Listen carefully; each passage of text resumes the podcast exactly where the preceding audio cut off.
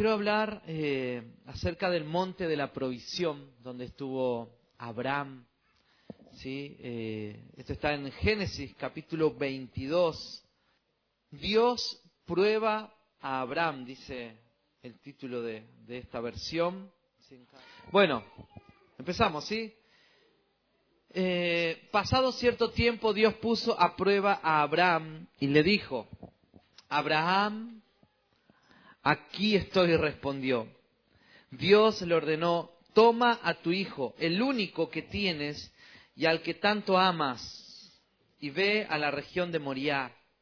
Una vez allí, ofrécelo como holocausto en el monte que yo te indicaré. Abraham se levantó de madrugada y ensilló su asno. También cortó leña para el holocausto y junto con dos de sus criados y su hijo Isaac se encaminó hacia el lugar que Dios le había indicado. Al tercer día, Abraham alzó los ojos y a lo lejos vio el lugar. Entonces le dijo a su criado, quédense aquí con el asno el muchacho y yo seguiremos adelante para adorar a Dios y luego regresaremos junto a ustedes. Abraham tomó la leña del holocausto y lo puso sobre Isaac, su hijo. Él, por su parte, cargó con fuego y el cuchillo. Y los dos siguieron caminando juntos. Isaac le dijo a Abraham, Padre, dime, hijo mío, Aquí tenemos el fuego y la leña, continuó Isaac. Pero ¿dónde está el cordero para el holocausto? Se estaba dando cuenta, ¿no? Él dijo, eh, algo, hay algo raro acá. Eh, y después sigue diciendo em, en el 8, el, el cordero, hijo mío, lo proveerá Dios, le respondió Abraham. Quiero detenerme un segundito porque después se me va. Qué sabiduría la del papá, ¿no? Cuando no había, ¿sí? Provisión, vamos a decir, cuando no estaba, ¿sí? Lo que, lo que uno espera, ¿sí? Abraham le dijo, no, si no lo tenemos, no le mintió, ¿sí? Porque lo llevaba medio engañado también al hijo, ¿no? Y como para no engañarlo, Sí, fíjate esta frase poderosa de, de un papá que puede marcar a un hijo, ¿sí? Y hacerlo caminar al hijo, ¿sí? Con, ya en todos sus días, viendo que Dios es el proveedor, ¿no? Ya marcar a tu hijo desde pequeño, viendo de que no es tu papá, ¿sí? Está bien, tu papá es, eh, provee, sí, esa es una manera de demostrar a Dios, pero decirle, eh, Dios proveerá, para el holocausto. ¿Sí? Y lo llevó a decir, eh, Dios algo va a hacer. Acá, hijo, hija, no sabemos qué es lo que está pasando, ¿sí? Cuando hay crisis, ¿no? Abraham estaba viviendo una crisis. Crisis, decir, Dios, mi hijo es mi herencia. Mi hijo es la herencia, es mi reputación. ¿sí? Mi hijo es lo que yo tengo para exhibir que realmente soy un hombre de Dios porque antiguamente cuando no se tenían hijos era, era considerado una maldición de parte de Dios para la familia que no había hijo. ¿Sí? Y entonces mi hijo es la reputación de que soy un hombre de Dios, de que soy ¿sí? un hombre de la fe. Entonces él dice, eh, hijo, eh, Dios proveerá ¿sí? lo, que, lo que nos falta. Así que qué importante poder tener esa visión de la vida, ¿no? Esa cosmovisión. Dios proveerá. ¿sí? Dios algo va a hacer. En momento de crisis, en momento de, de donde está todo negro, tenemos que tener una palabra de fe. ¿sí? Dios proveerá. ¿Qué es lo primero que sale de tu boca cuando todo está mal? ¿Sí? ¿Qué es lo primero que sale de mi corazón cuando eh, hay crisis, ¿sí? crisis familiar, crisis en la iglesia, crisis en el trabajo, ¿sí? crisis en la economía, crisis en el matrimonio. ¿Sí? Eh, necesitamos, eh, Dios proveerá, Dios va a dar la solución a esta crisis. ¿no? ¿Cuántos me dicen amén a eso? ¿Sí? Él es el proveedor de todo. Y versículo 9, cuando llegaron al lugar señalado por Dios, Abraham construyó un altar, preparó la leña, después ató a su hijo y lo puso sobre el altar, encima de la leña. Entonces tomó el cuchillo para sacrificar a su hijo, pero en ese momento el ángel del Señor le gritó desde el cielo, Abraham, Abraham. Aquí estoy, respondió. No pongas tu mano sobre el muchacho ni le hagas ningún daño, le dijo el ángel. Ahora sé que temes a Dios, porque ni siquiera te has negado a darme a tu único hijo. Abraham alzó la vista y en un matorral vio un carnero enredado por los cuernos. Fue entonces, tomó el carnero y lo ofreció como holocausto en el lugar de su hijo. A ese sitio Abraham le puso por nombre el Señor provee, ¿no? Por eso hasta el día de hoy se dice, en un monte el Señor provee. ¿Sí? ¿Dónde provee el Señor? En un monte. ¿Sí? La provisión de Dios la encontramos ¿sí? transitando un camino muy difícil muchas veces. Para encontrarnos con su provisión, para encontrarnos ¿sí? con, con, lo, con lo que Él es, si es un Dios, un Padre proveedor. Muchas veces necesitamos surcar crisis o pasar por momentos de crisis, si necesitamos subir a un monte y siempre se habla que de subir a un monte ah, eh, es, es, ese lugar espiritual. ¿sí? Cuando me acuerdo en, cuando iba a la iglesia, vamos al monte de la oración, se decía, ¿no? Ibas a una iglesia donde se decía el monte de la oración. Sí, el monte es el lugar alto. ¿sí? Es un lugar alto. Y saben que hay algo muy tremendo en el lugar alto. Dice que la serpiente no puede estar en un lugar alto. Satanás no puede estar cuando hay hombres y mujeres en lugares altos.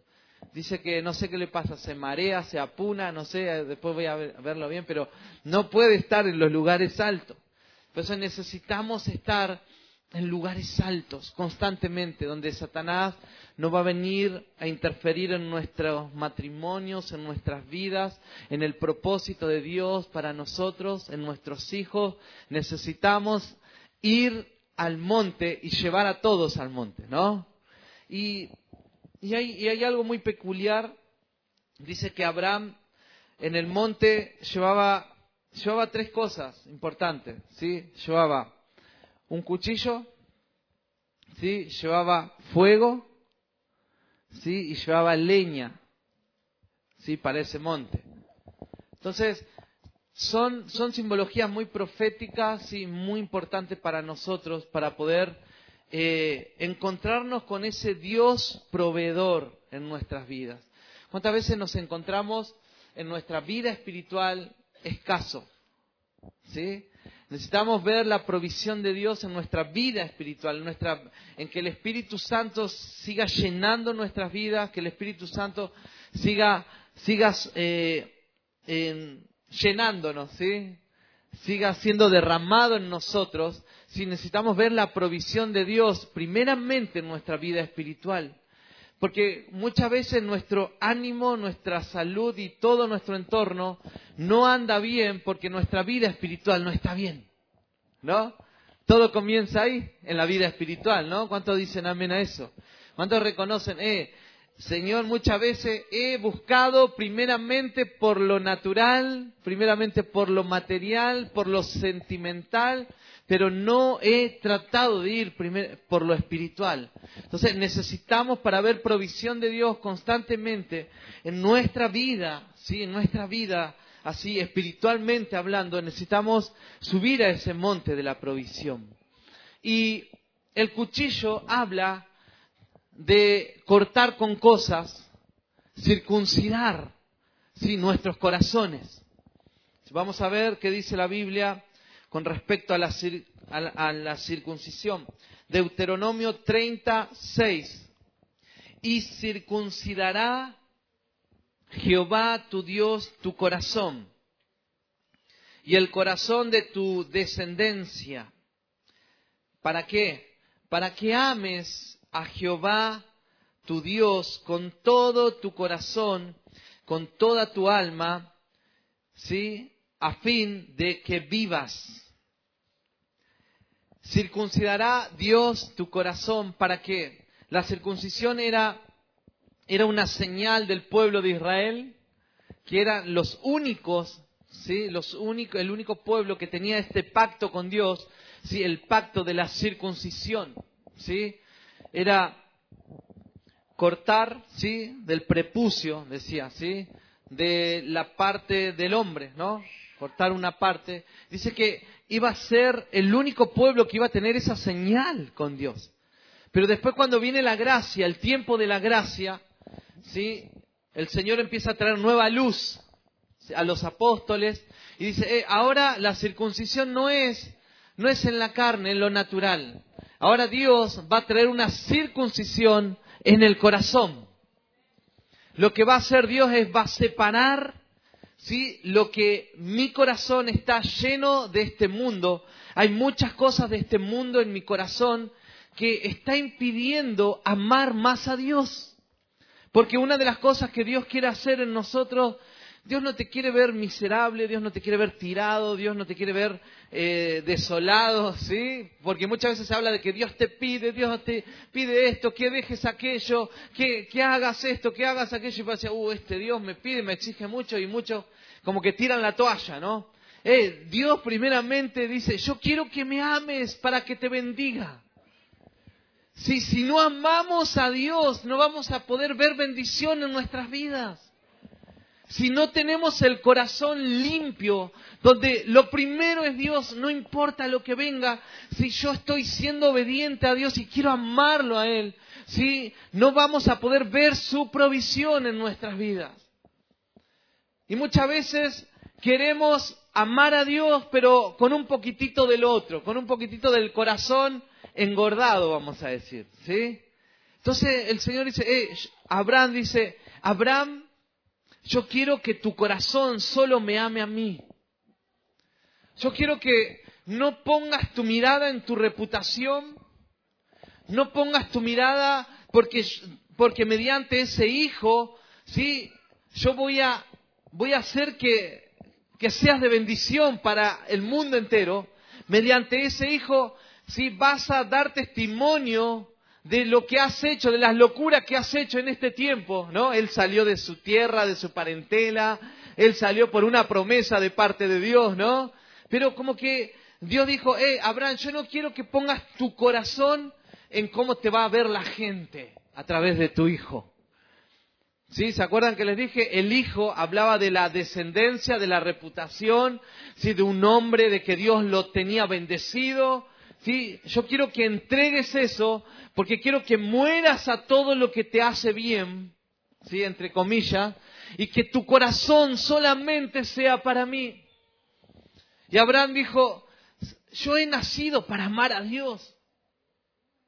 Si yo voy a, yo voy a ir y voy a entregar a mi hijo, porque yo realmente quiero amarlo solamente a Él, pero Dios no quiere verme en miseria. Abraham sabía que Dios no quería verlo destrozado, no quería verlo que, que, que su hijo estaba muerto y que no lo tenía el hijo, porque Abraham que decía, él sabía que Dios lo iba a resucitar. ¿No? En Hebreos 11 que decía, Dios, eh, Abraham salió, caminó, sí, sabiendo de que Dios podía resucitar a su hijo. Él sabía que Dios podía hacer un milagro, pero Abraham era un hombre que sabía primeramente para qué había nacido. ¿Para qué nació él? Para amar a Dios. Su corazón no iba a ocupar otro, otra persona, otro hijo, sin nada iba a ocupar su corazón más que solamente Dios. ¿Estás dispuesto a perder tu reputación para que seas un hombre, una mujer entregado, entregada por Dios? ¿Estás dispuesto a perder tu ministerio, tu trabajo? ¿Estás dispuesto a perder mucha posición en tu vida? Porque cuántas veces hemos visto personas, ¿no? Que están sin ni un peso en el bolsillo. ¿sí? Justo hoy no vinieron. O capaz que estamos acá, ¿no? Pero vos lo ves, gente apasionada por Dios, amando al Señor, sirviendo a Dios adorando y estando ahí quebrado. No sé si está quebrado por las cuentas que tiene que pagar, porque no alcanza, pero lo importante es que está ahí quebrantado delante de la presencia de Dios. Pero después cuando le salen nuevas oportunidades, dice, oh, no tengo tiempo. Ya no alcanzo para hacer los devocionales. No, es que ahora ya soy gerente. No, ahora que tengo un puesto espectacular, ¿sí? Y, y ¿saben qué? Me he dado cuenta que está bueno porque tengo, me puedo comprar buenas zapatillas, puedo tener un auto nuevo, ya no sufro calor, ya puedo tener el aire prendido todo el día en la casa porque tengo para apagar el aire. Y, y entonces hay cosas que uno se va acomodando y que son muy buenas y que te relajan, ¿no? Ahora ya me puedo comprar un tremendo sillón, ahí estoy, puedo ver los partidos ahí, ¿no? películas, no sé. Y se empieza a relajar uno, ¿no? Y su corazón, ¿sí? Empieza a amar otras cosas. Porque sabe que amar a Dios requiere de mucho sacrificio. ¿Cuántos están conmigo con esto? ¿Cuántos saben que amar a Dios requiere de sacrificio? Si vos querés amar a Dios y yo no te voy a dar, no te la voy a hacer fácil. Si vos querés amar a Dios, vas a perder dinero. Si querés amar a Dios, vas a perder sueños, momentos de dormir. Si querés amar a Dios, sí vas a perder momentos de descanso. Si querés amar más a Dios, vas a perder, sí, de darte los gustos que quieras en la vida. Si quieres amar más a Dios, muchas veces hasta te van a pisotear. Y te van a, te van a tratar de loco, de loca. Eso es perder la reputación. Te van a decir, ah, ahí está, el, allá en la puerta. Muchos piensan que estar en la puerta es un castigo, ¿no?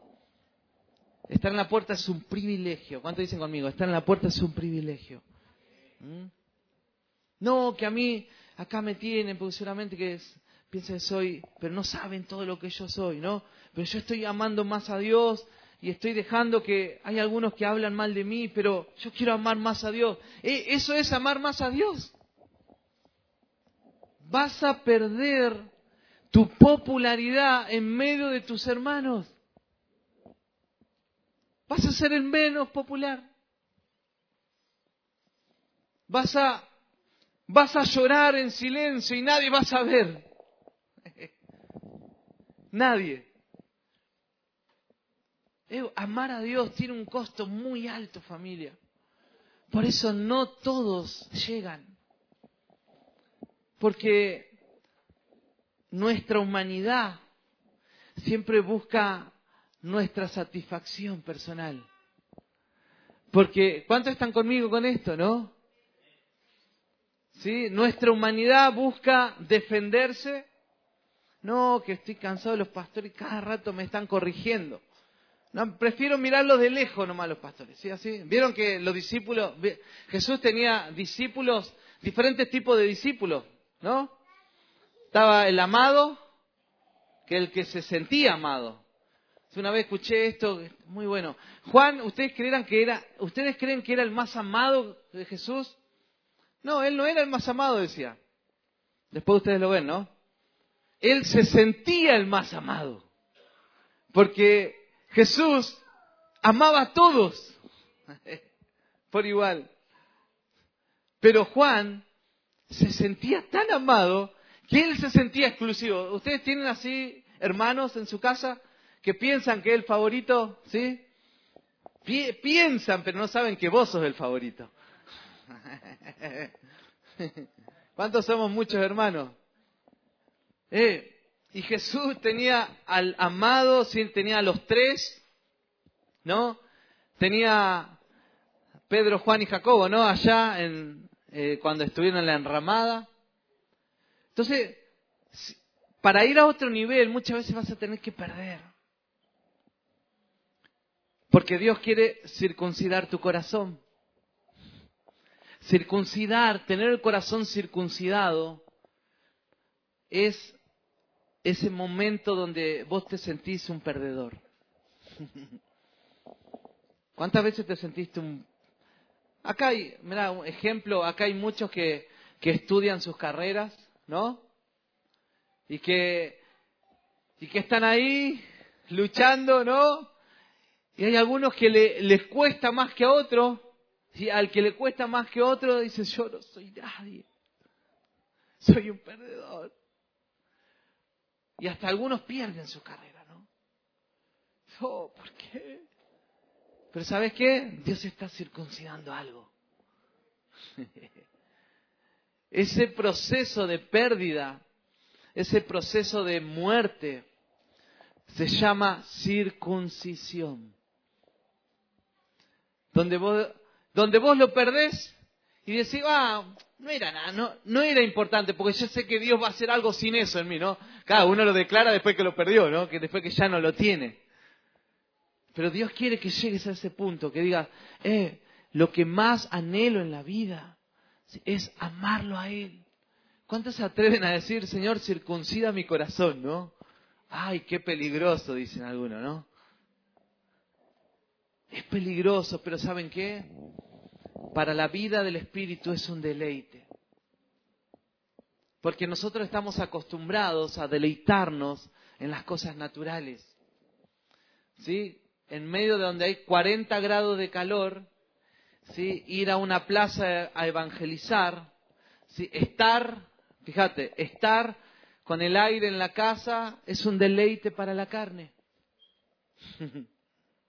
estar allá afuera tirando cables, es un deleite para el espíritu. Pero es una muerte, ¿para qué? Para la carne.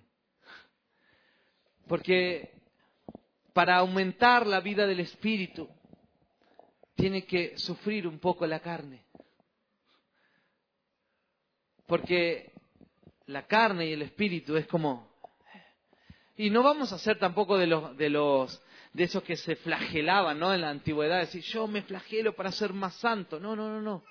Pero hay cosas que el Señor nos pide, ¿sí? ¿Para qué? Para conocerlo más a Él.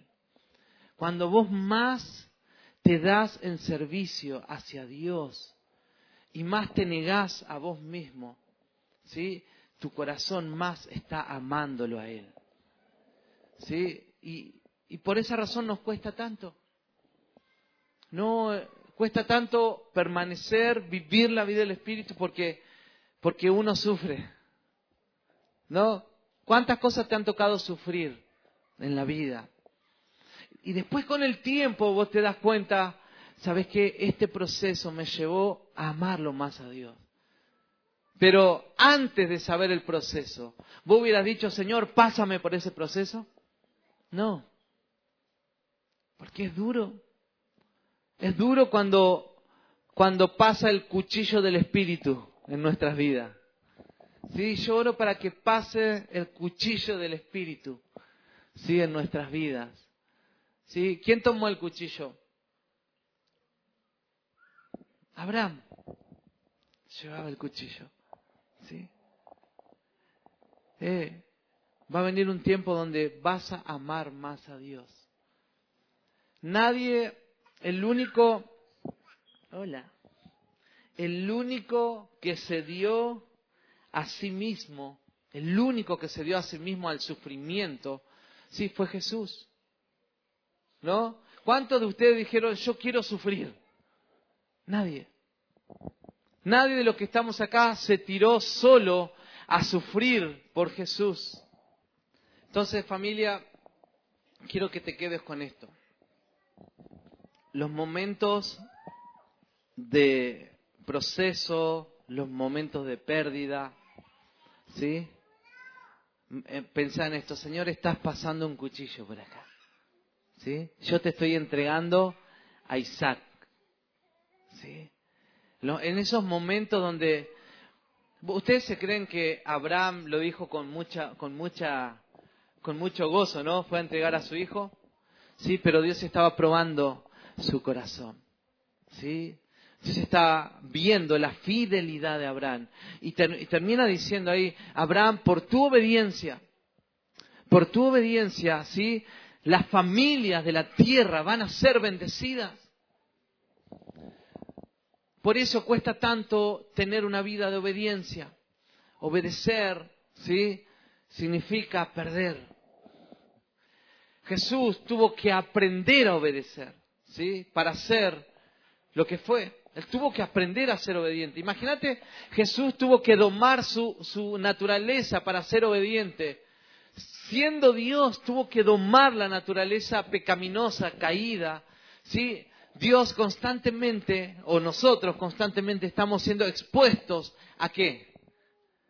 A vivir en obediencia. Lo único que nos abre camino es vivir en obediencia. Hay gente que vive acá, que se ha, tenido que mudar de otras ciudades. ¿Pero por qué se mudaron de otras ciudades? Porque Dios me dijo, obediencia.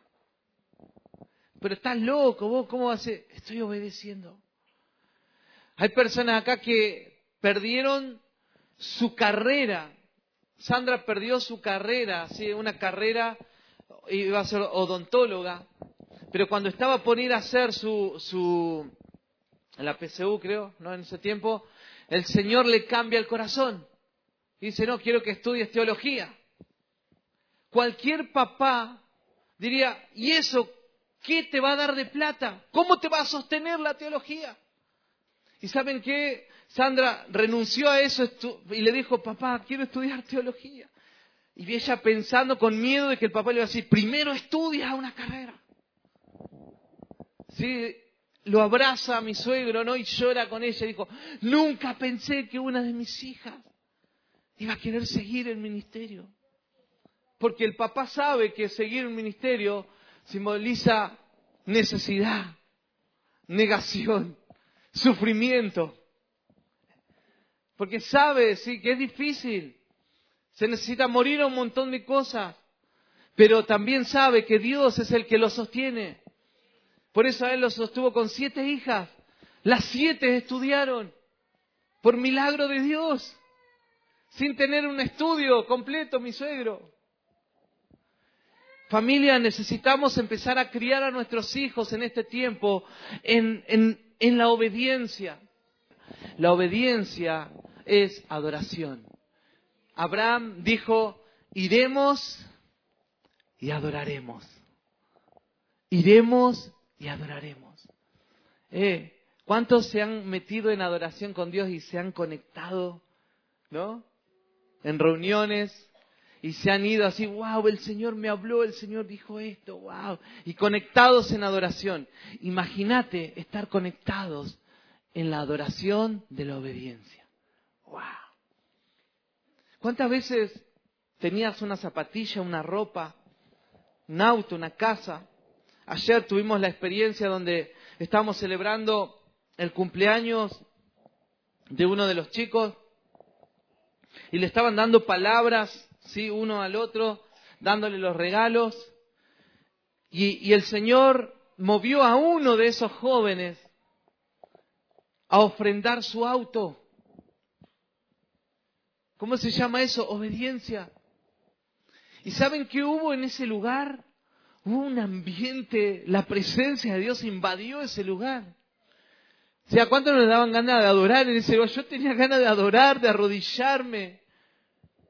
Porque la obediencia, ¿sí? Empieza a, a volcar, ¿sí? Una fragancia de adoración a Dios. Cuando empezamos a obedecer, empezamos a, a, emitir una fragancia más alta que solamente unos cantos en desobediencia. Imagínate si cuántas veces hemos adorado en desobediencia. Yo me pongo ahí en la lista, Señor, he adorado en desobediencia.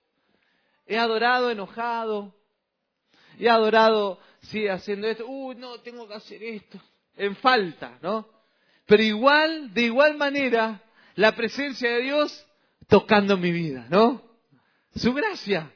Imagínate un hombre, una mujer viviendo en obediencia. Wow, el nivel de adoración es un nivel tan alto. ¿Sí? Y en ese lugar había un ambiente tremendo, tremendo.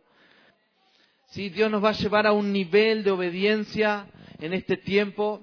Richie, pues. Nos va a llevar a un nivel de obediencia como iglesia. Dios nos está introduciendo a un nivel mayor ¿sí? para conocer a Jesús, de revelación de Cristo, a un nuevo nivel de plenitud de Jesús en nuestras vidas. ¿sí? Tu vida cristiana va a ser diferente, el Señor te va a desarmar, si el Señor te va a hacer vivir nuevas dimensiones en el Espíritu en este tiempo. Santiago 4, 4 y 5 dice, oh almas adúlteras, ¿no saben que la amistad del mundo es enemistad contra Dios? Cualquiera pues que quiera ser amigo del mundo se constituye enemigo de Dios. ¿O pensáis que la Escritura dice en vano, el Espíritu que Él ha hecho morar en nosotros nos anhela celosamente? ¿Por qué necesitamos circuncidar el corazón? Porque cuando nuestro corazón no está al cien para Dios, hay cosas de este mundo que están provocando un cortocircuito interno. ¿Y sabes qué? Es triste vivir la vida cristiana al 50 o al 80, porque hay algo dentro que está haciendo cortocircuito. Hay algo que yo sé que es una realidad del espíritu, pero hay otra cosa que me está tirando todavía a las cosas de este mundo. Sí, hay como que todavía no, no logro entrar en esa dimensión que todos están viviendo esa locura. Porque todavía tengo un poco de acá. Todavía me cuesta morir a mi reputación. Me cuesta ser sincero. Me cuesta... Amo la plata. Amo mis comodidades. Soy un cómodo. No me gusta quemarme en el sol e ir a estar ahí como loco detrás de la gente. Entonces tantas cosas, ¿no? Pero ¿sabes qué? El Señor nos va a llevar ¿sí? a una dimensión de locura, de amor, de gastar nuestra vida para Él. Cuando empieces a vivir ese estilo de vida para el Señor, eh, vas a empezar a, vivir plenitud en Cristo. Vas a empezar a vivir provisión de Dios para tu familia, para tu casa, sí, para tus hijos. Sí, vas a ver la provisión de Dios en todas las áreas de tu vida. Yo nunca he visto un hombre, una mujer de Dios que lo haya dado todo por el Señor y que viva en miseria. El Señor siempre sostiene. ¿Sí? ¿Cuántos han visto gente así? Dios siempre es el que los va a sostener a sus hijos. Dios siempre va a sostener a sus locos. Dios va a proveer para tu esposo, ¿sí? Si das para tu esposa, ¿sí? Si sos loco por él, loca por él. Dios va a, sostener, si va a dar para tus hijos, ¿sí? Si vos sos entregado, entregada por él, Dios lo va a hacer. Una de las cosas que yo hice una promesa con Dios, Señor, yo me voy para Chile, pero yo lo voy a dar todo por ti, decía. Yo era el hermano, soy el hermano mayor. Y los que claro eran chiquititos chiquititas. Yo era un sostén importante también en la casa. Dije, Señor, yo voy a ir, lo voy a dar todo por vos, pero vos tenés que encargarte de mis hermanos. Vos tenés que encargarte de mi mamá, de sus matrimonios, de mi papá. Vos tenés que hacerlo. Pero yo me voy a dar en, en una ofrenda para ti. ¿Sabes qué? Cuando vos lo das todo por Dios, Dios se encarga de todo lo que viene detrás tuyo.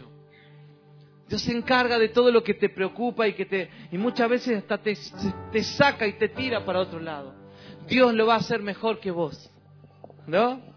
Dios lo hace mejor que yo. Y Dios lo hizo mejor que yo. Si hoy en día veo a mi hermano Alan acá, si adorando a Dios, tengo a mis hermanas, si está Lucas también, sirviendo a Dios, mis hermanas chicas sirviendo a Dios, Y antes no lo hacían. Antes no lo hacían.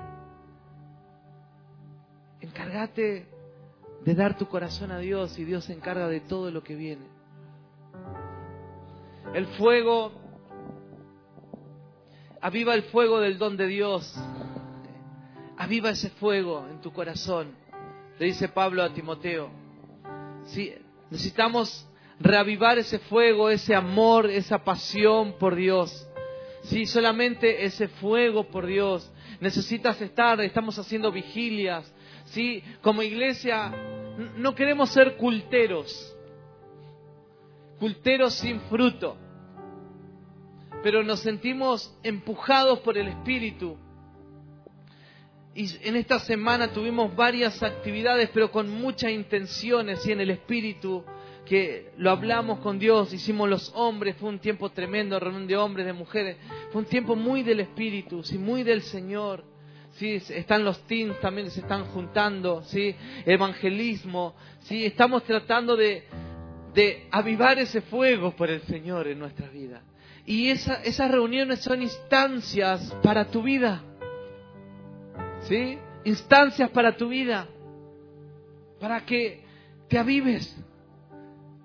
El carbón cuando está lejos, ¿no? De la llama se apaga. Estamos trayendo la llama, ¿no? Para que esos carbones apagados vengan, ¿sí? Y se enciendan, se enciendan, enciendan sus corazones. Y yo sé muy bien que, que una de las cosas que te atrae el venir es porque tenés hermanos y hermanas que están encendidos por el Señor, ¿sí? Yo sé muy bien que hay un fuego del Señor que nos está encendiendo y que nos está quemando de amor por Él. Por esa razón las personas quieren venir, no importa si nos visitan y se vuelven a sus congregaciones, sí qué bendición, pero que te lleves el fuego del Señor que está siendo derramado en este lugar. ¿Cuántos sienten ese fuego del Señor en sus corazones? Si aviva el fuego del don de Dios que fue impuesta por mis manos, dijo Pablo a Timoteo. Tu corazón está siendo encendido. Tu corazón está ardiendo algo que el Espíritu Santo está marcando. Es el Espíritu del Señor que te está encendiendo nuevamente. Porque Dios nos está preparando para este tiempo, familia. Es un tiempo difícil, pero encendidos del fuego de Dios, si vamos a pasar. Encendidos del Señor vamos a ir y vamos a encender a otros. Encendidos del Señor vamos a hacer la voluntad de Dios acá en la tierra. Sí, Señor, corta con lo que no es en nuestras vidas. Enciende nuevamente nuestros corazones. y, y la leña, ¿qué es la leña? La oración, la adoración, la palabra, ¿sí? el buscar a Dios, el congregarte, seguir echando leña. Termino con esto. ¿Se acuerdan cuando Elías hizo, hubo una guerra de altares, ¿no? Estaba ahí Baal, ¿no? Y clamando que venga fuego, venga fuego. ¿Quién era el que mandaba fuego del cielo? Sí, y, Elías dice, eh, échenle agua a este altar, echen agua a esta leña, echen agua a todo lo que está ahí arriba, a los becerros que están ahí arriba, echen agua a todo. Van a ver que no importa si hay agua, no importa si hay algo que esté apagado, si no importa si hay algo que es imposible de encender, el Señor igual va a enviar fuego y lo va a encender. Si no importa si tú sientes que tu corazón, eh, mi corazón está apagado, no da más. Sí, no importa, estate en el lugar. Estate en el altar.